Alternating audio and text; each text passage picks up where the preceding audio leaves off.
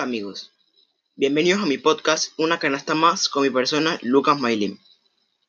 Antes de comenzar, quería recordarles que me pueden seguir en mi página de Instagram, arroba una yarda más pod, para que te enteres de las últimas noticias de la NBA y seas uno de los primeros en escuchar el próximo episodio. Bueno, en el episodio de hoy hablaremos sobre el tema del coronavirus y cómo está afectando a los partidos de la jornada de la NBA, la última hora de la NBA las últimas noticias relacionadas con la NBA y la opinión sobre los mejores rookies y más.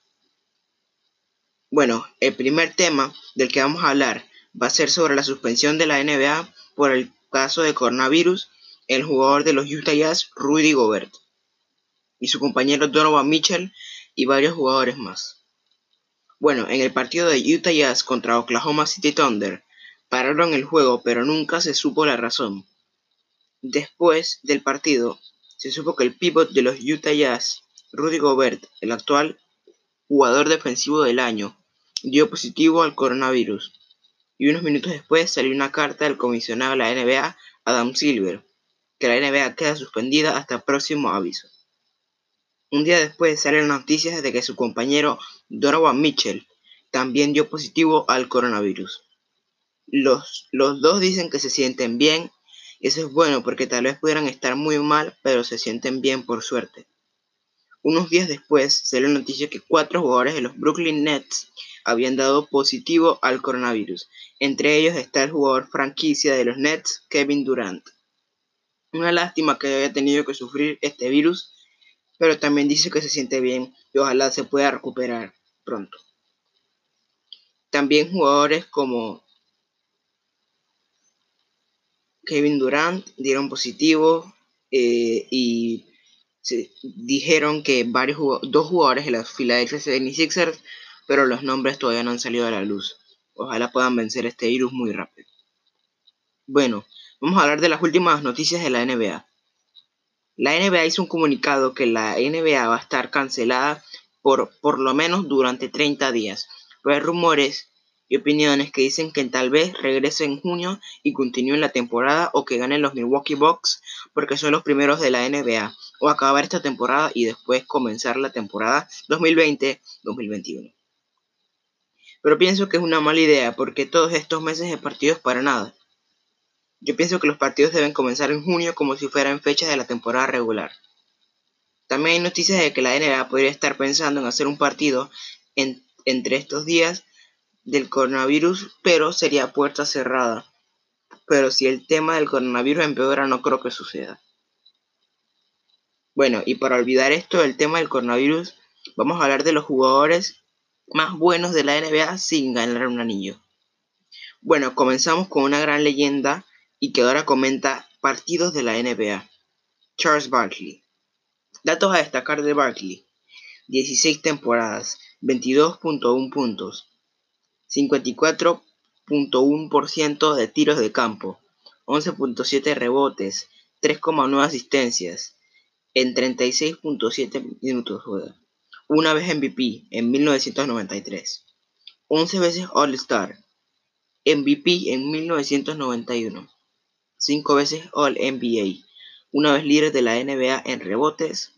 Y lo, lo mejor que ha llegado a estar en playoffs fue una vez finalista en 1993 con los Phoenix Suns, dos veces campeón olímpico en 1992 y 1996 y está en el Hall of Fame de la NBA desde el 2006. El siguiente jugador es Algin Baylor. Datos a destacar de Baylor. 14 temporadas, 27,4 puntos, 13,5 rebotes, 4.3 asistencias en 40 minutos, 11 veces All-Star, MVP, fue MVP del All-Star en 1959, Rookie del Año en 1959, 10 veces All-NBA, Top en Playoffs, 8 veces finalista, 59, 62, 63, 65, 66, 68, 69 y 70. Todas ellas con los Lakers. Elegido mejor ejecutivo del año 2006 con los Clippers en el Hall of Fame desde el 1977. El otro jugador es el gran Karl Malone.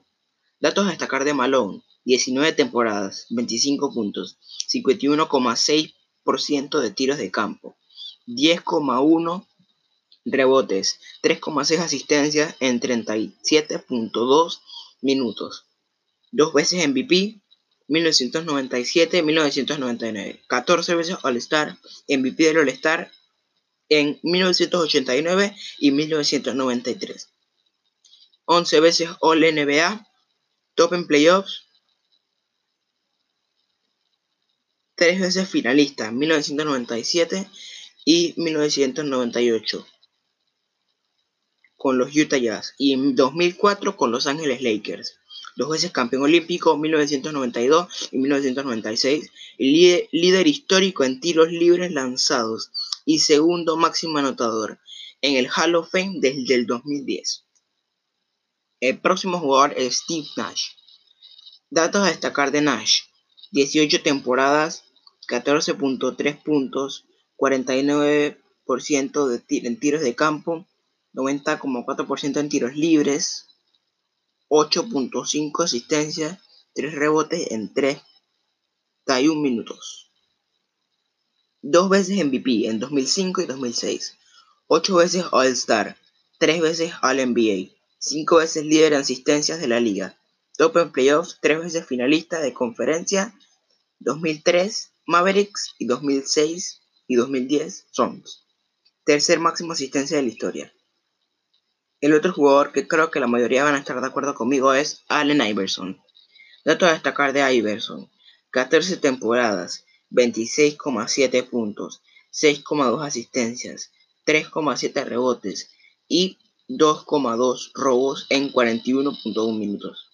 Una vez MVP en 2001, 11 veces All-Star, MVP del All-Star en 2001 y 2005, 3 veces All-NBA, Rookie del año 1997 cuatro veces máximo anotador y tercer líder en robos. Top en playoffs, finalista en 2001 con los Sixers y bronce olímpico en 2004. En el próximo jugador es John Stockton, compañero de Karl Malone, que lastimosamente no pudieron ganar el anillo de la NBA. Datos a destacar de Stockton, 19 temporadas, 13,1 puntos, 51,5 en tiros de campo, 10.5 asistencias, 2.7 rebotes, 2,2 robos en 31.8 minutos. 10 veces All-Star, MVP en 1993, 2 veces All-NBA, 9 veces líder en asistencias, 2, 2 en robos, líder histórico en asistencias y robos top en playoffs, dos veces finalista en 1997 y 1998 con los Utah Jazz. Dos veces campeón olímpico, 1992 y 1996. Y está en el Hall of Fame de la NBA desde el 2009.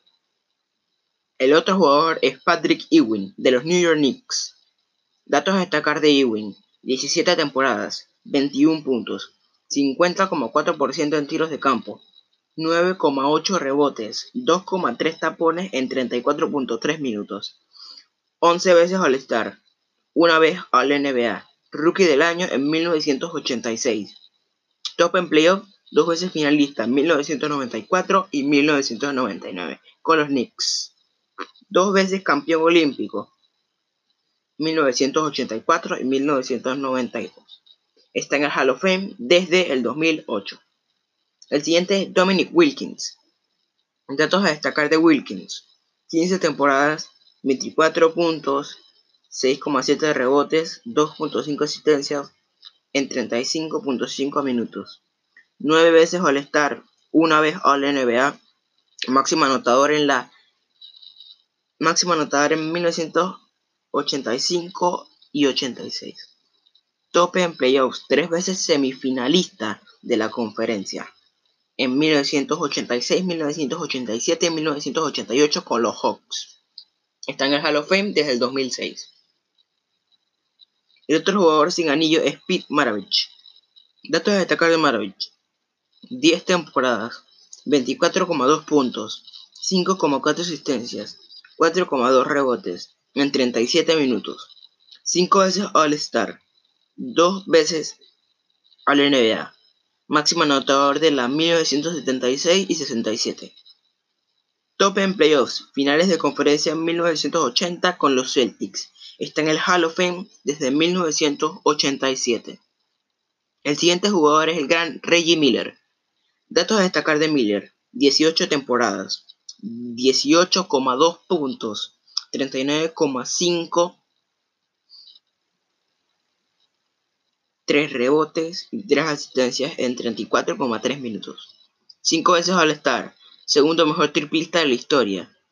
Top en playoffs, finalista en 2000, 2000.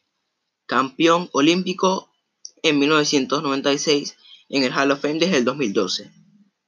Bueno, esto ha sido todo por hoy. Espero que les haya gustado y recuerden que me pueden seguir en Instagram, arroba una yarda para que se enteren de todo. Y bueno, hasta la próxima.